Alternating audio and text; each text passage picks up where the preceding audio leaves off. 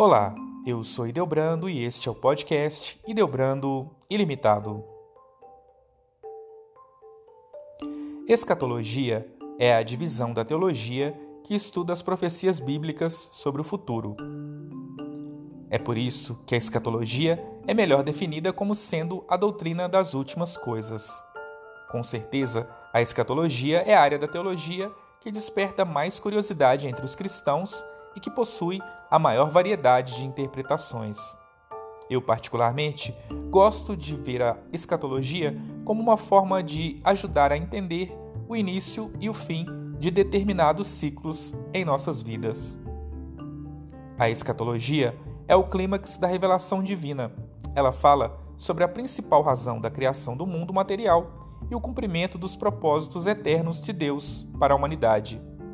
A escatologia estuda tanto as profecias que já se cumpriram como as que ainda se cumprirão.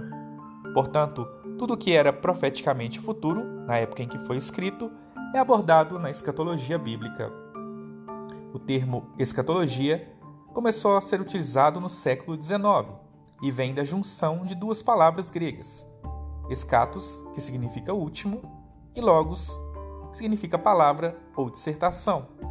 Assim, escatologia significa doutrina ou estudo sobre as últimas coisas. A escatologia bíblica estuda três tempos de profecias: as que já se cumpriram, as que estão se cumprindo e as que ainda se cumprirão.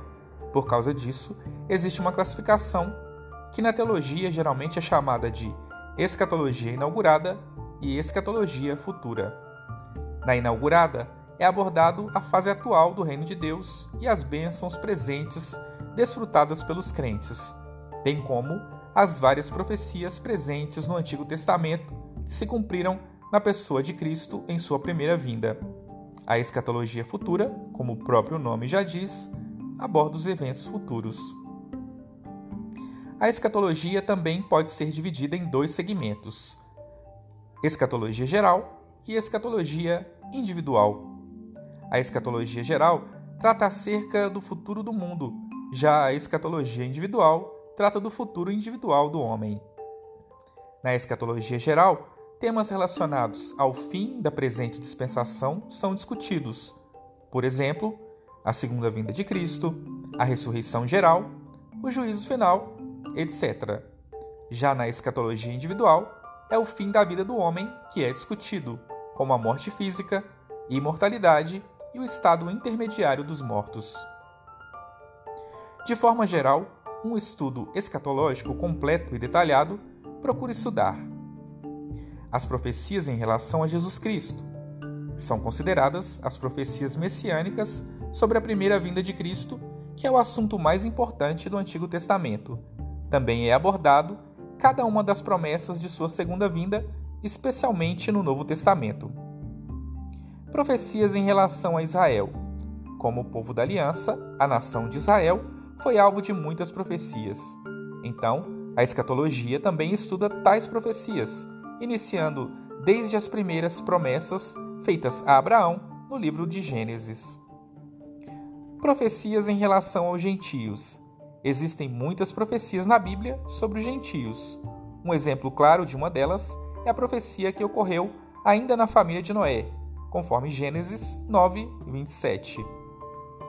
Profecias em relação à Igreja. Tanto no Antigo quanto no Novo Testamento, muitas profecias sobre a Igreja podem ser encontradas. Essas profecias deixam claro que Deus escolheu para si um corpo de santos formado por judeus e gentios. Estado intermediário uma abordagem sobre o estado intermediário dos homens, tanto dos salvos quanto dos ímpios, após a morte enquanto aguardam a ressurreição. Reino milenial. Essa área é que mais gera discussões devido às suas diferentes escolas de interpretação. Basicamente, é discutido o reino milenar de Cristo, o milênio, mencionado em Apocalipse 20.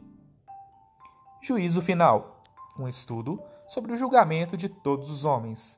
O evento do juízo final terá algumas diferenças, principalmente cronológicas, dependendo da corrente de interpretação escatológica adotada. Estado Eterno, um aprofundamento sobre os relatos de Apocalipse 21 e outros textos bíblicos. Neste ponto, são estudadas as profecias sobre a vida dos justos no novo céu e nova terra, bem como a vida dos ímpios no tormento eterno no inferno. Existem, basicamente, quatro correntes de interpretação escatológica.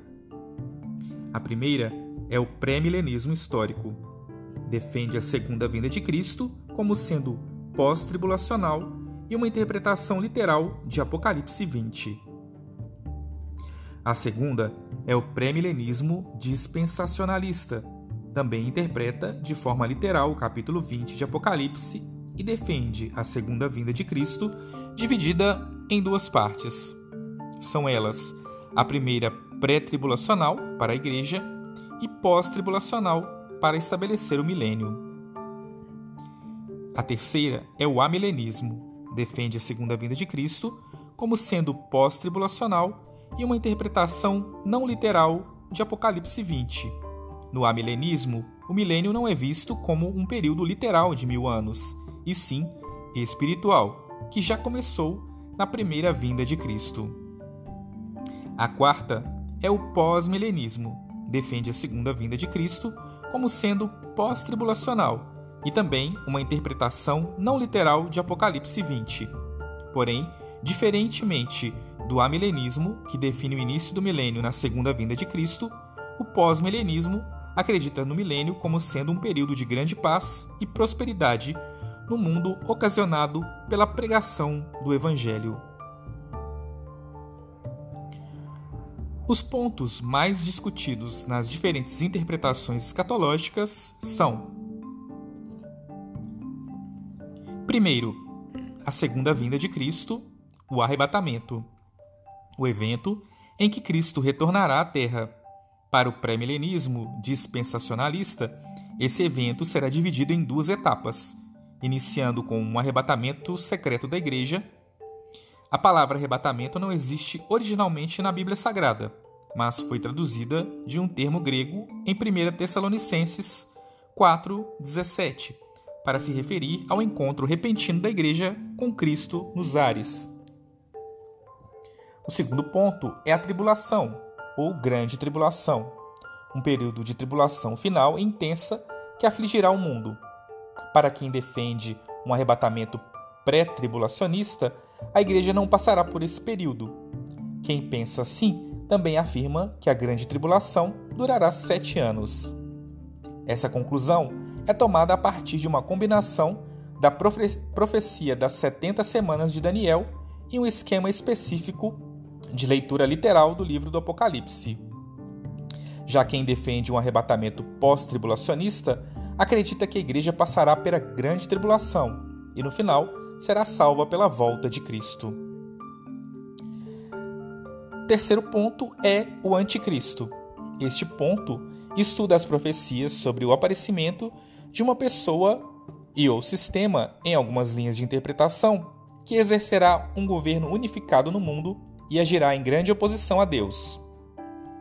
O quarto ponto é sobre o milênio, período descrito em Apocalipse 20, que fala sobre o reinado dos santos com Cristo.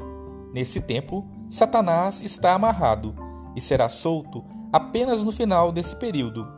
Como já foi dito, alguns interpretam o milênio como um período literal após a volta de Cristo. Já outros interpretam como um período simbólico antes da volta de Cristo. Para uma melhor compreensão sobre o que é a escatologia, é importante saber estudar o livro do Apocalipse e quais são os seus diferentes métodos de interpretação.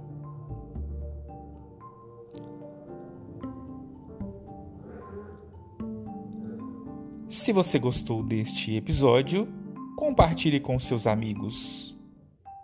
E até o próximo episódio.